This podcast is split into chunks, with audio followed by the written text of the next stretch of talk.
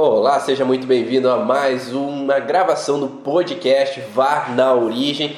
Toda quinta-feira, às 7 horas da manhã, gravamos aqui ao vivo no Instagram, Facebook, YouTube, para que depois a gente coloque lá no Spotify. Então, para quem quer ouvir todo esse conhecimento da origem emocional dos sintomas, é só chegar lá no Spotify. E no Spotify você consegue baixar vários áudios, vários lives que eu acabei fazendo aqui e acabei colocando lá para que você possa também agregar conhecimento através do áudio, poder baixar e ouvir offline quando você estiver viajando na academia, em qualquer ambiente que às vezes não é necessário você ter internet. Então você tem a possibilidade de também ficar ouvindo várias informações aí em qualquer momento do teu dia a dia de outros afazeres que você pode estar ali utilizando desse conhecimento. Olá a todos que estão chegando aí para ouvir essa live, seja agora ou seja posteriormente ouvindo ela. E hoje vamos falar sobre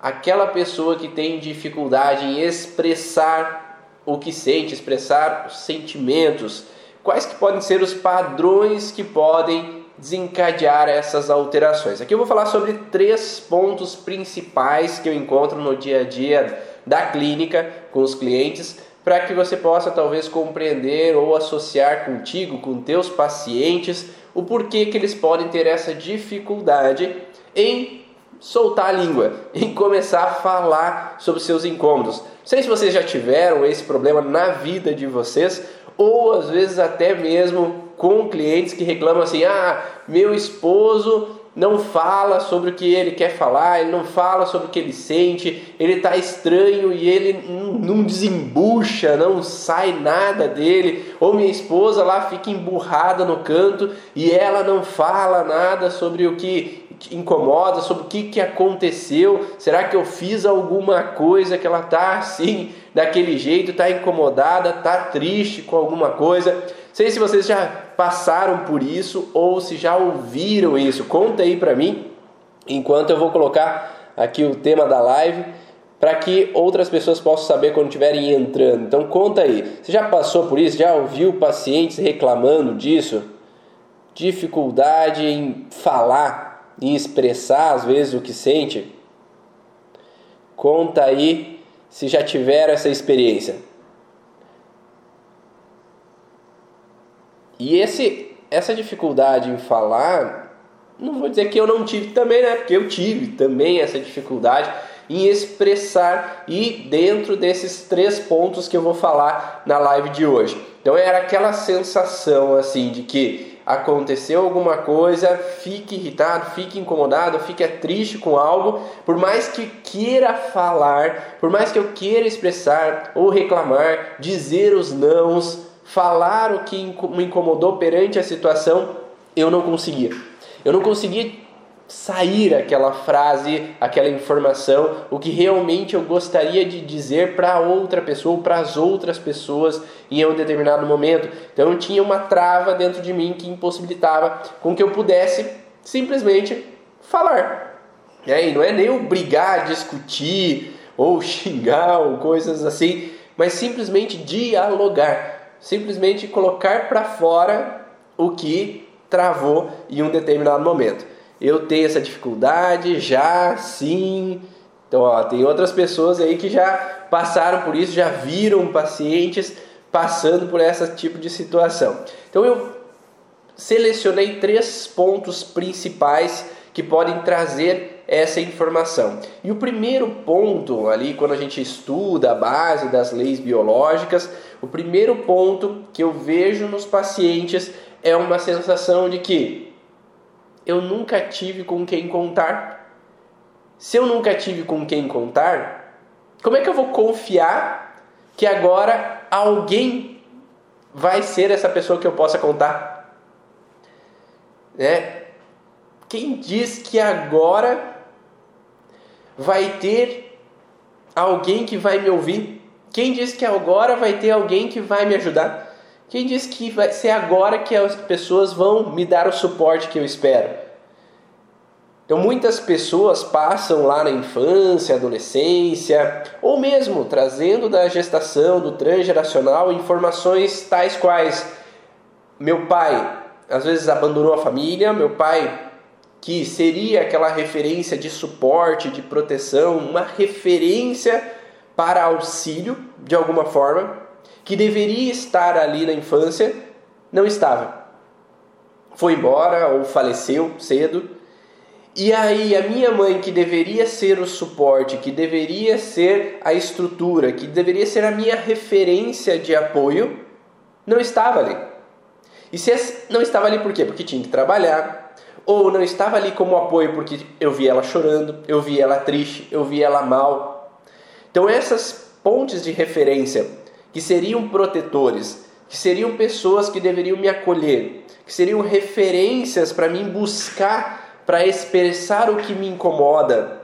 Se elas não estão ali, com quem que eu posso contar? Então eu tendo a guardar para mim o que eu vivo, porque eu não tenho aquelas pessoas que eu vejo como referências para que eu possa desabafar, para que eu possa dialogar, que eu possa expressar. Ou a mãe está triste e eu estou incomodado com alguma coisa que eu vivi no colégio e eu quero desabafar com ela, mas ela está triste, então eu não quero incomodar ela. Então é melhor eu ficar comigo, porque aquela referência de quem eu poderia desabafar não está bem para eu desabafar. Então é melhor eu guardar para mim, que eu não quero incomodar aquela pessoa. Então essas referências, o pai não presente ou o pai presente, mas qualquer coisa que eu falo ele briga comigo, então ao invés de ele me dar um suporte, me dar uma proteção, me ser uma referência de quem eu possa buscar para expressar o que eu sinto, não é uma referência. Não é alguém que eu possa expressar, que eu possa dialogar, que eu possa ir atrás para ter como referência. E aí esse pai que não é a referência de diálogo, é melhor eu me calar porque se eu falo, ele me ataca. Se eu falo, ele não representa essa referência de suporte, de apoio, de eu buscar se eu preciso de alguma forma. Se essas referências principais, pai, mãe ou irmãos mais velhos, não estão ali por mim, então eu a pessoa acaba trazendo para ela uma crença que eu não tenho ninguém por mim. E se eu não tenho ninguém por mim, eu tenho que sempre me virar sozinho. É aquele negócio, eu bate no peito, vamos lá, eu dou conta, eu me viro, não preciso de ninguém. Ou se eu falo para alguém fazer alguma coisa e as pessoas demoram um pouquinho, eu vou lá e faço, porque eu nunca tive ninguém por mim mesmo, eu, eu tenho que me virar. Ou eu percebo que as pessoas é, não vão dar conta, então eu vou lá e eu faço sozinho. Então, se eu não tive essas referências como um suporte, eu me viro sozinho. Eu, é difícil delegar função, é difícil permitir com que outras pessoas façam a parte delas, porque eu não sei se elas vão fazer direito, ou eu não sei se elas vão me dar o suporte, porque já desde criança eu aprendi que as pessoas não dão suporte. Então já tenho uma crença instalada que as pessoas não estão ali por mim. E aí eu tendo a me virar sozinho. Eu tendo a guardar para mim o sofrimento, guardar para mim as frustrações. Porque eu não sei se eu posso contar. Faz sentido isso para vocês? Então essa pessoa acaba trazendo uma crença de que eu nunca tenho alguém como referência. Eu nunca tenho alguém como um suporte. E aí volta aquela aquela questão que eu falo muitas vezes de que aquela criança, um bebezinho que chora em busca de alguém que me dê suporte, que chora em busca de alguém que me dê um afago, que me dê um acalento, que me dê uma proteção. E as pessoas falam: "Ah, é manha, deixa chorar aí porque é manha". Deixa chorar até dormir porque é tudo manhosa, deixa aprender a dormir sozinha. Se aquela criança desde pequena os reclames dela, o choro dela, não era atendido por aquelas que ela queria ter como suporte, queria ter como uma referência de afago, de apoio, de proteção, se eu não tenho aquelas referências por mim, o que, que adianta eu chorar? O que, que adianta eu reclamar? O que, que adianta eu expressar sobre o que me dói, sobre o que me, me incomoda no dia a dia? Se eu estou com fome, as pessoas falam que é manha. Se eu estou com dor, as pessoas falam que é manha. Se eu estou cansado, as pessoas falam que é manha. Então, é melhor eu parar de reclamar. Porque se eu reclamo, as pessoas se afastam de mim, se eu reclamo, as pessoas não dão bola. Então acaba criando uma crença desde a infância de que eu não tenho com quem contar. E aí na vida adulta, quando está casado, quando está mesmo em terapia, às vezes é difícil falar sobre o que me incomoda, porque se eu nunca tive alguém para me dar esse apoio, para me dar esse suporte, como é que hoje eu vou confiar que alguém vai me dar? É quantos pacientes que às vezes cedo, há dois, três anos, cinco anos, foram morar com tios que se afastaram dos pais por N motivos, mãe falece, pai às vezes é, vai embora de casa e não tem dificuldades financeiras para bancar essas crianças, tem que morar com outras pessoas, ou crianças que são adotadas, que são vão para outras pessoas e às vezes não se sentem tão acolhidas naquele lugar, ou vão para uma casa abrigo, uma instituição, às vezes para cuidados, mas não se sentem ali com aquele suporte que elas esperavam. Então esse contexto do abandono, esse contexto de não ter uma referência por mim, pode fazer com que às vezes essa pessoa tenha dificuldade em expressar o que sente, expressar o que incomoda. Então esse é o primeiro ponto que traz. Você viu que esse primeiro ponto ele está associado ao segundo e o terceiro ponto também. Então pode ter padrões associados entre esse contexto. Eu vou explicar melhor o que é esses padrões associados, tá?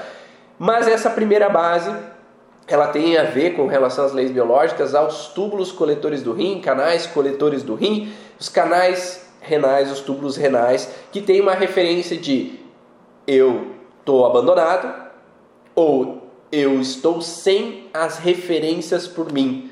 Então, se eu tenho um paciente que está sem essas referências por ele, ele pode ter dificuldade em expressar, porque nunca teve alguém com que ele pudesse confiar para expressar, ou aquelas pessoas que ele achou que seriam a proteção dele, que seriam o suporte, não estavam ali por ele, então criou uma sensação de que é melhor eu ficar quieto, é melhor eu guardar para mim, é melhor eu me virar sozinho, porque sempre eu me virei sozinho e é assim que tem que ser. Então eu tenho uma crença limitante que eu tenho que me virar sozinho o resto da vida. Então eu não procuro ajuda, eu não desabafo com outras pessoas, eu não expresso o que me incomoda, eu simplesmente vou e faço o que eu tenho que fazer sozinho, porque eu sempre acredito que eu não tenho ninguém por mim. Então, primeiro ponto. Segundo ponto, então nós falamos túbulos coletores, canais coletores. Segundo ponto é uma referência de ataque.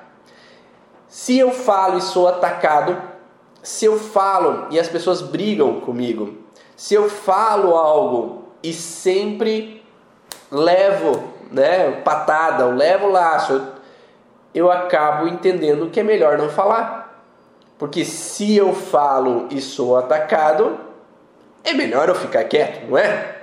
é quantas pessoas às vezes começam um relacionamento e tudo que eu falo a outra pessoa confronta, a outra pessoa ataca, a outra pessoa pode ser do contra, né? E aí acaba olhando atravessado, ou a pessoa acaba criticando mesmo os meus pontos de vista, os meus olhares, a minha forma de pensar sobre as coisas. Lembrando que cada cultura familiar às vezes é diferente.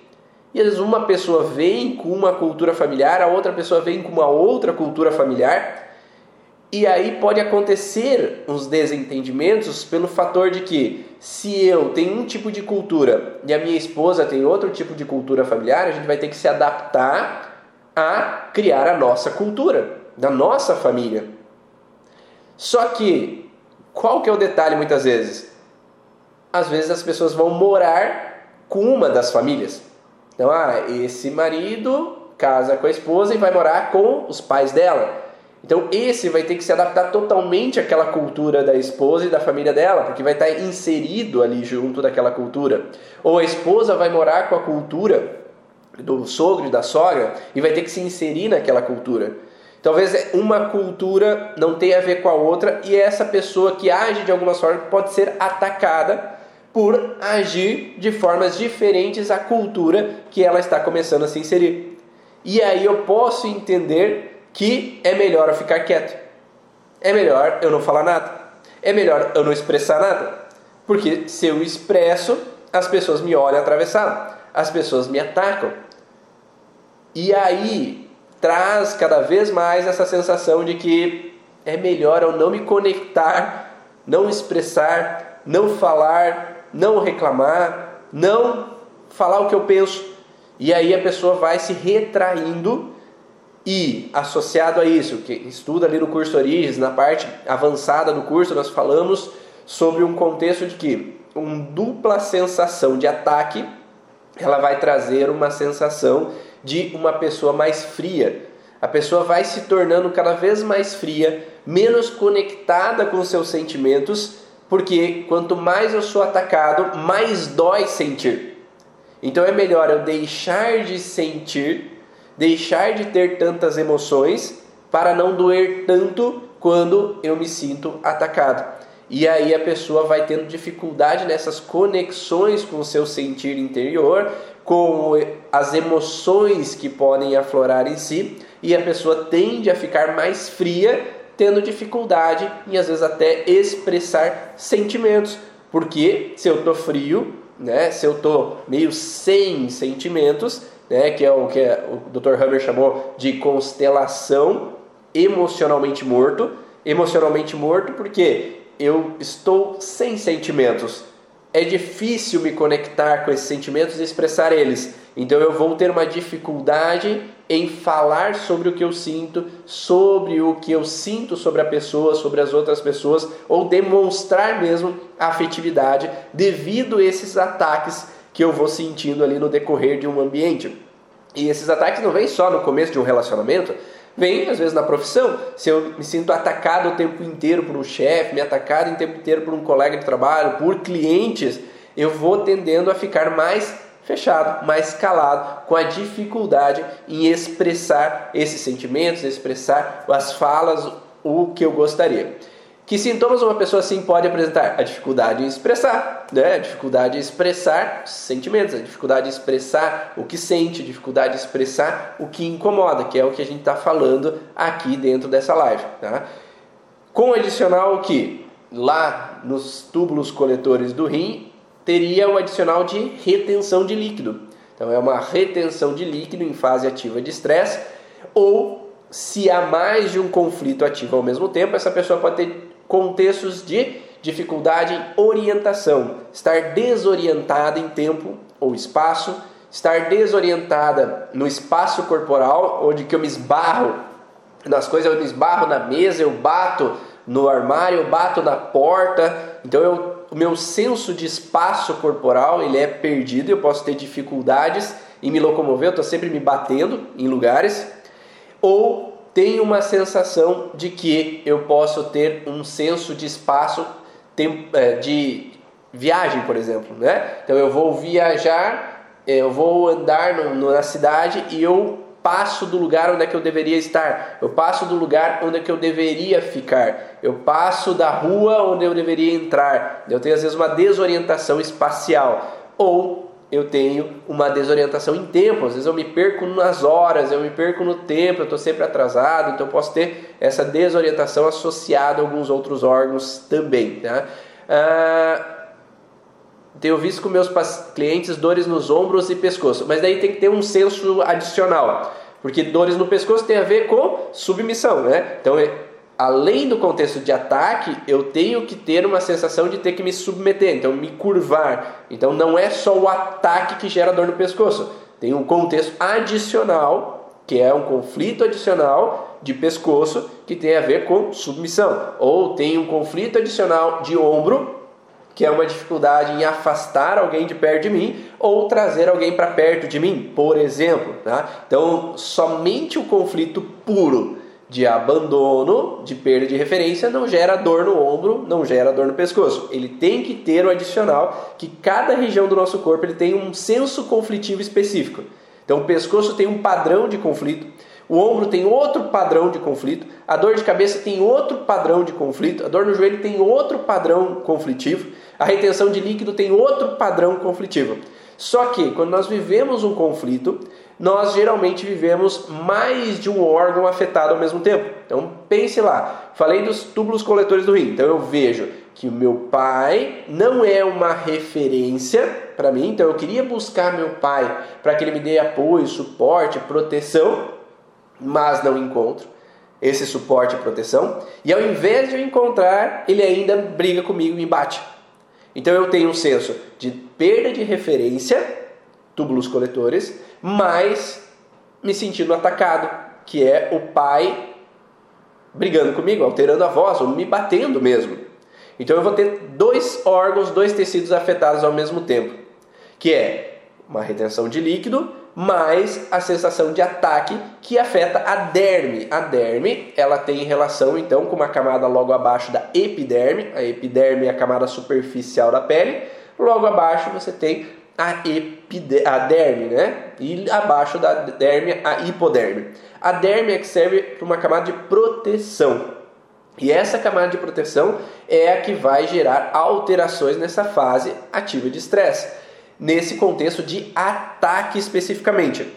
E aí, quando meu pai ataca, eu posso ter pintas aparecendo no local, eu posso ter espinhas aparecendo no local, os cravos, as espinhas, eu posso ter lesões coloridas, às vezes, né, as colorações de manchas, às vezes nessa região, subindo a superfície da epiderme, ou é, pode ter esse contexto de alteração associado. Mas é, se eu só relacionar esse conflito com o abandono mais o ataque, ou perda da referência mais o ataque, eu não vou ter outros tecidos afetados.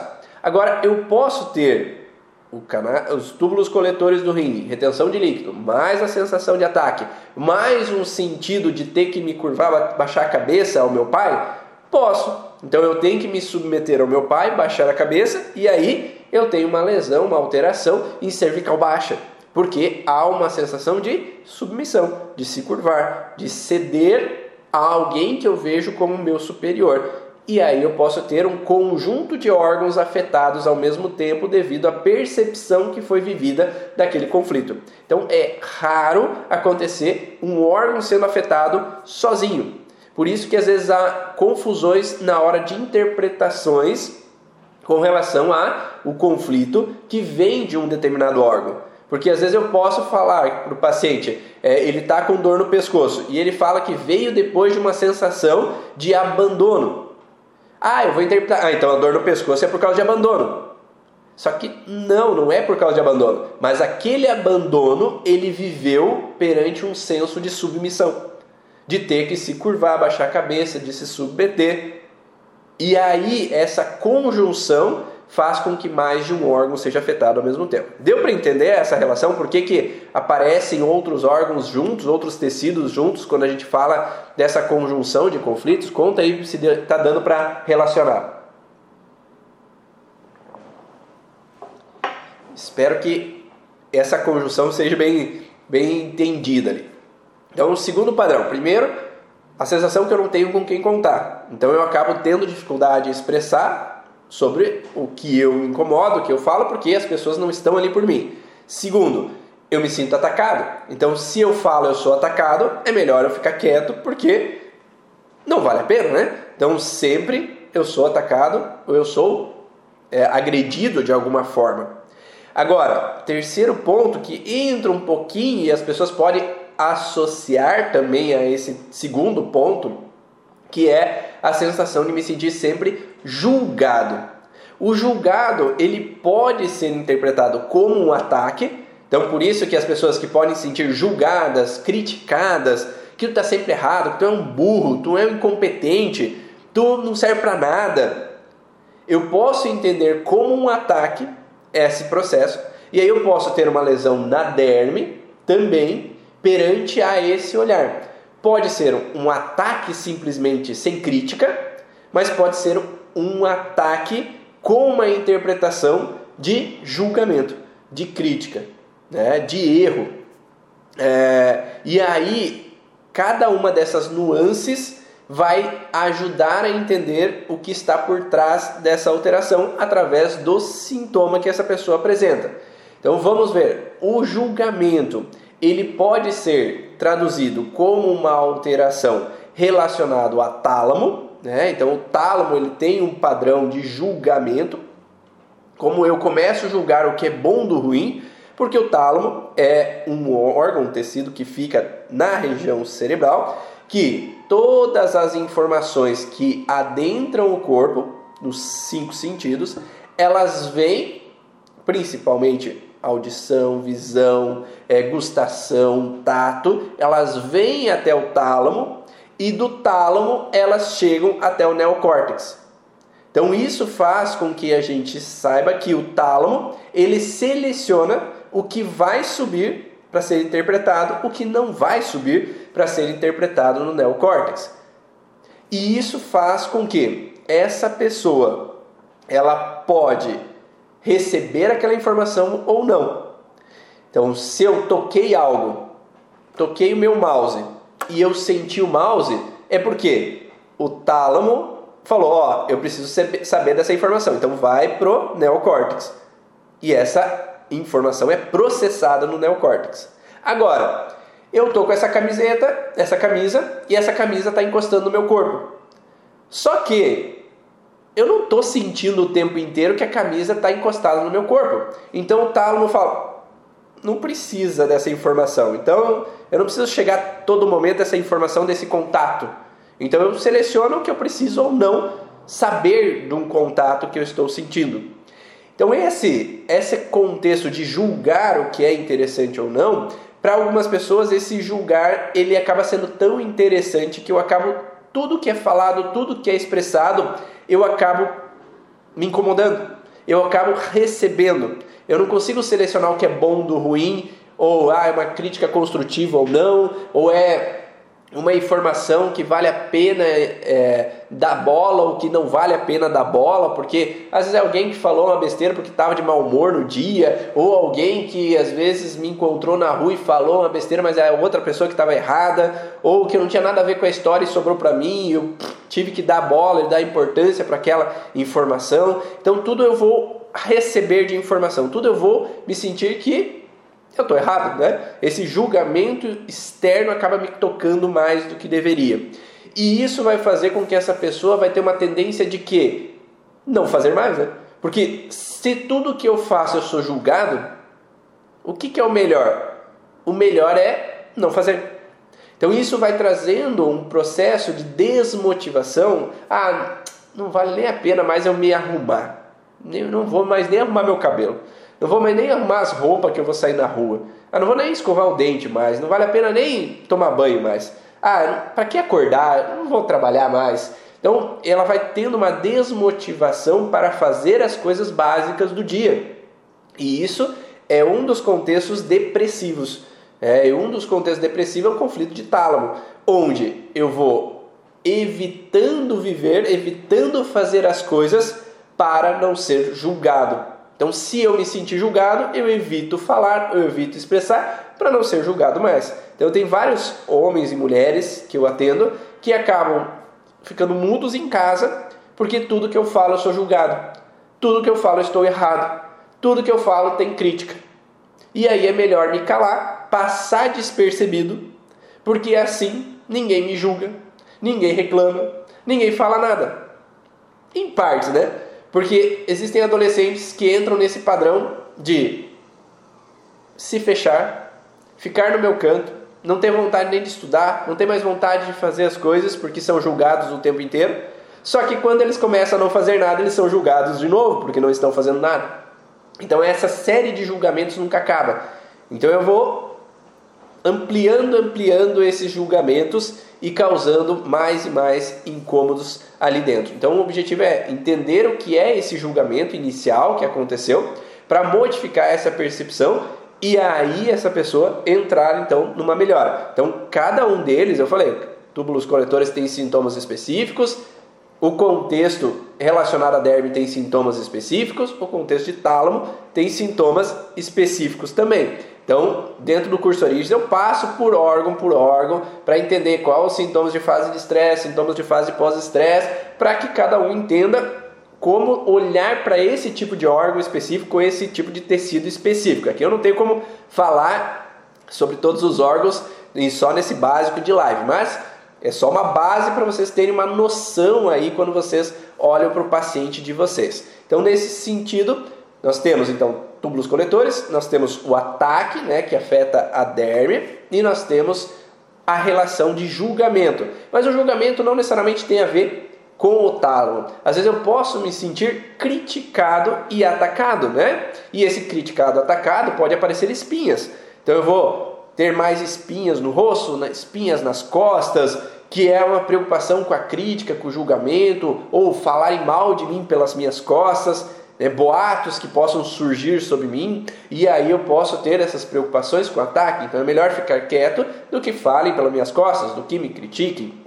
Ou eu posso ter me sentido desvalorizado intelectualmente, ah, tu é um burro, tu é incompetente, não serve para nada, e aí poder ter dores de cabeça por causa dessa sensação de crítica. Então eu posso ter dores de cabeça em tensão, dores de cabeça pulsáteis, principalmente na região frontal, por causa dessa sensação de que eu me sinto intelectualmente inferior por essas ações de que há uma crítica no colégio, ou há uma crítica em casa mesmo, nunca tá bom o suficiente, como se eu realmente fosse um incompetente, um burro que nunca faz nada direito. E aí acaba entrando, por exemplo, essas dores, ou às vezes dores de cabeça, na, uh, dores na cervical alta, na região de C1, C2, C3, alterações nesse local, com esse contexto de crítica, julgamento, desvalorização, né? É... Se eu sou criticado, eu não posso me sentir desvalorizada? Pode, pode se sentir desvalorizada. Coceira no dorso da mão, como até ficar ferido, é um ataque? A coceira, um dos principais pontos daí é relacionado à separação. É um contato, separação. É alguém que teve contato que se separou ou não ter mais o contato ou não querer mais ter o contato com alguém. Geralmente na fase pós-estresse vai ter geralmente essas coceiras. Geralmente tem um contexto nesse sentido. Né? É... Vamos ver outra coisa. Tá, eu vou falar sobre especificamente esse contexto de dificuldade em expressar, tá? Eu não vou falar sobre outros sintomas aí que quem estiver perguntando sobre outros sintomas, porque senão a gente perde o foco. Então, nessa relação de crítica, que está sempre errado, que nunca está bom o suficiente, eu posso ter então esse contexto de autodesvalorização intelectual, que é essa incapacidade de provar que eu sou intelectualmente capaz, de pensar, de usar meu cucuruco aqui para mostrar a minha intelectualidade. Então, geralmente, dores de cabeça frontal tendem a trazer essa incapacidade, tá? Um detalhe, o Hammer no livro dele, ele não fala em desvalorização, mas sim fala em autodesvalorização. O que é uma autodesvalorização? É eu me sentir incapaz de. Então, autodesvalorização está diretamente relacionado a eu me sentir incapaz de realizar, eu me sentir incapaz de provar que eu sou inteligente, eu me sentir ineficiente com a minha intelectualidade, eu me senti impotente de realizar uma ação e uma função, eu me sentir nessa incapacidade. Então, não é uma desvalorização em si com relação a o que os outros falam, mas o que eu transmito. Porque o contexto está muito mais do que está dentro do que está fora. Então, se alguém me desvaloriza, eu posso aceitar ou eu posso não aceitar. Mas a partir do momento que eu me autocritico, que eu será que realmente a pessoa está certa? Será que eu sou burro mesmo? Será que eu sou incompetente? Será que eu estou fazendo tudo errado mesmo? Será que eu fiz besteira? Né? Aí eu entro nessa autodesvalorização, né? Como você falou, né? Se eu realmente me acredito que eu falei bobagem, que eu falei o que não deveria, eu entro numa sensação de autodesvalorização, mas é porque eu me senti frustrado de ter expressado. Eu me senti incapaz de ter falado uma verdade. Eu me senti frustrado comigo mesmo por essa incapacidade de ter dito as coisas certas. Então, por isso que eu falo que geralmente o padrão principal é incapacidade ou ineficiência em realizar uma função ou tomar uma atitude. A melhor maneira de a gente trabalhar com esses pacientes é tentar buscar qual foi a primeira situação que foi vivida nesse contexto, ou de perda de referência, ou então de ataque, ou de desvalorização, autodesvalorização, de crítica, de julgamento, de incapacidade com relação a expressar uma verdade, expressar o que eu gostaria de ter expressado e é, de ser coerente ou assertivo com a informação. Então pode ser uma situação de infância, pode ser uma situação de gestação. Por exemplo, se uma mãe engravida antes do casamento e é julgada por estar grávida naquele momento, ou que é julgada porque o marido fala que o filho não é dela, não é dele, né? Então eu me sinto julgado naquele momento e a mãe recebe essa informação de julgamento ou crítica, aquela criança acaba recebendo também aquela referência. Se aquela mãe sente que aquele pai não é uma boa referência, porque ele não supre as necessidades financeiras, que ele não dá o suporte, que ele não está presente, que ele sai de casa e nunca está ali, que ela tem que dar conta de tudo, aquela criança já tende a nascer com uma interpretação que o pai não é uma referência, que o pai não está presente quanto se espera, mas era o que a mãe esperava, não necessariamente o que a criança esperava como pai.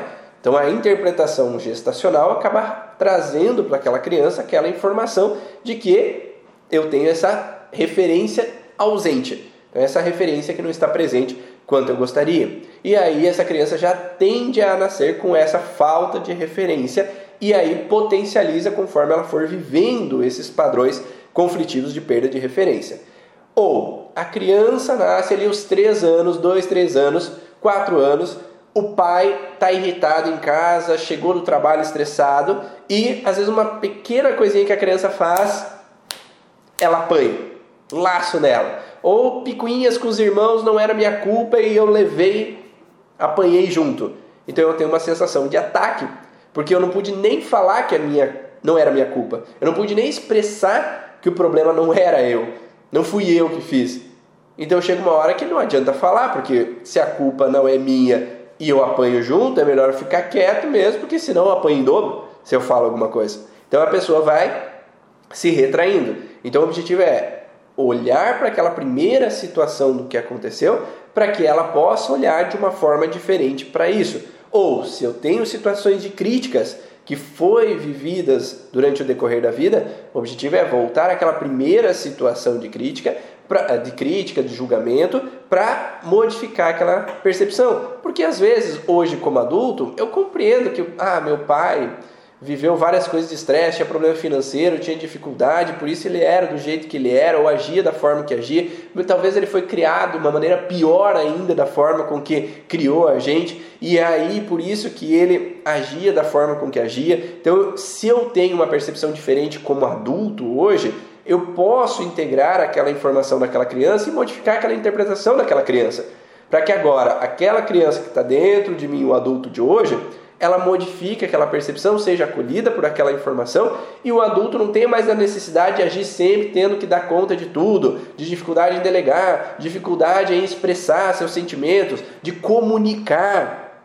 Ah, porque se eu tinha essa dificuldade, já eu consigo hoje comunicar, eu consigo expressar, eu consigo falar com a minha esposa mais fácil, eu consigo me comunicar sobre o que eu sinto que me incomoda, qualquer um pode. Tá? Desde que a gente consiga entender da onde veio esse processo. E às vezes não é o processo vivido na vida dessa pessoa, mas é às vezes do transgeracional.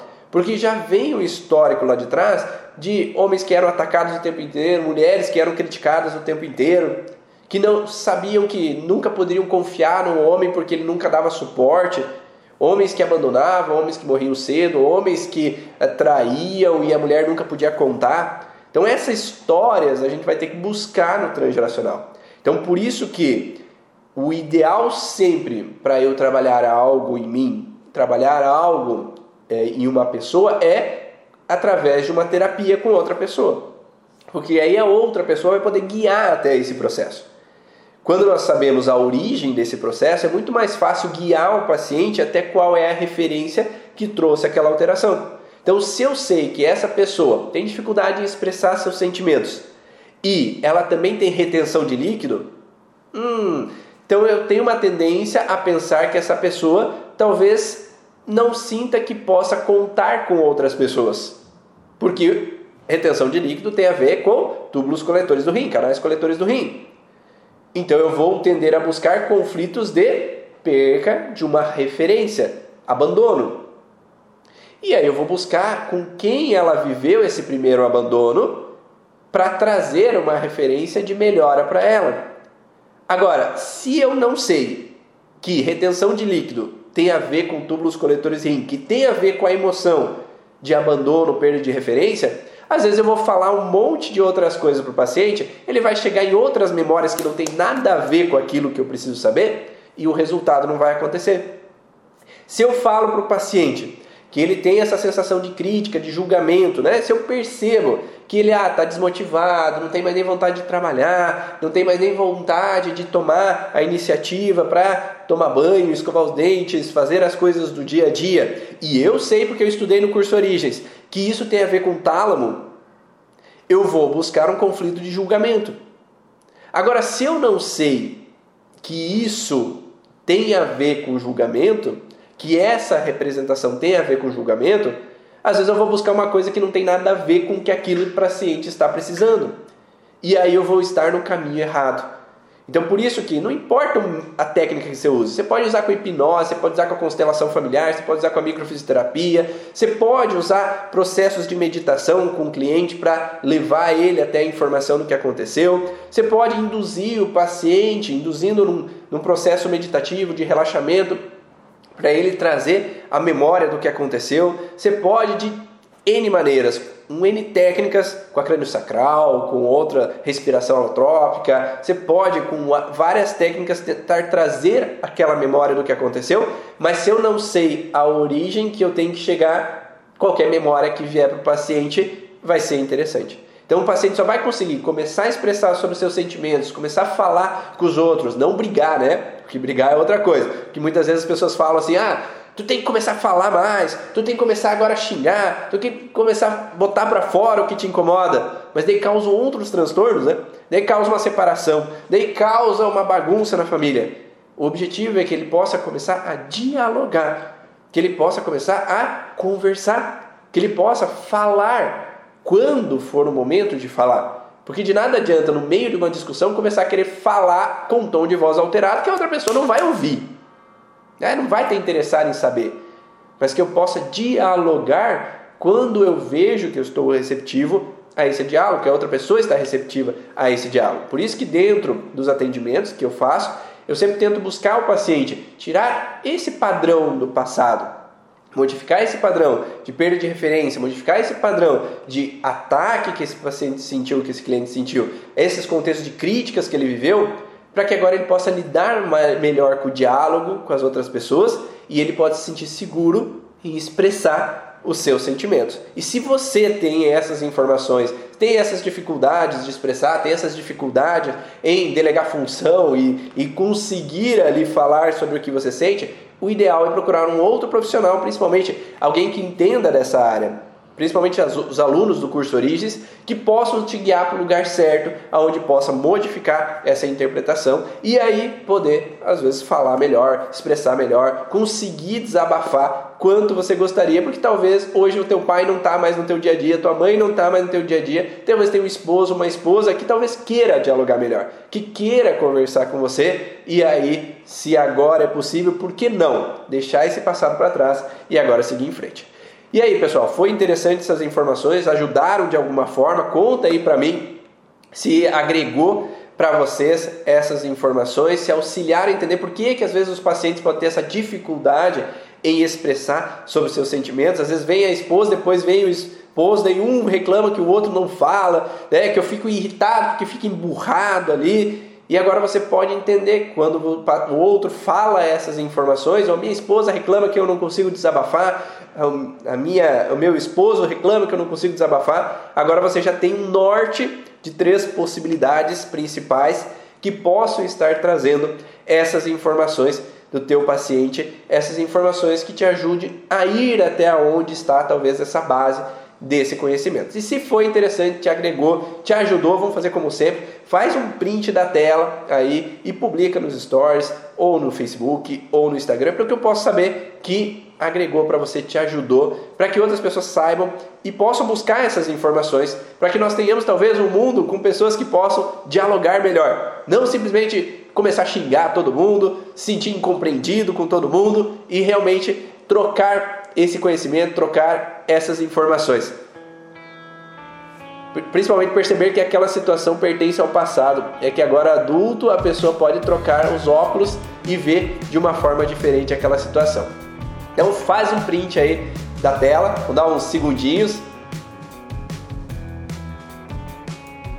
Publica lá, porque assim me motiva a continuar aí criando vídeos, fazendo mais conteúdos de informações novas, informações diferentes que talvez possa agregar um pouco mais com você no dia a dia clínico, no dia a dia pessoal. Um grande abraço a todos vocês e eu vejo vocês no próximo vídeo, no próximo momento. Tchau!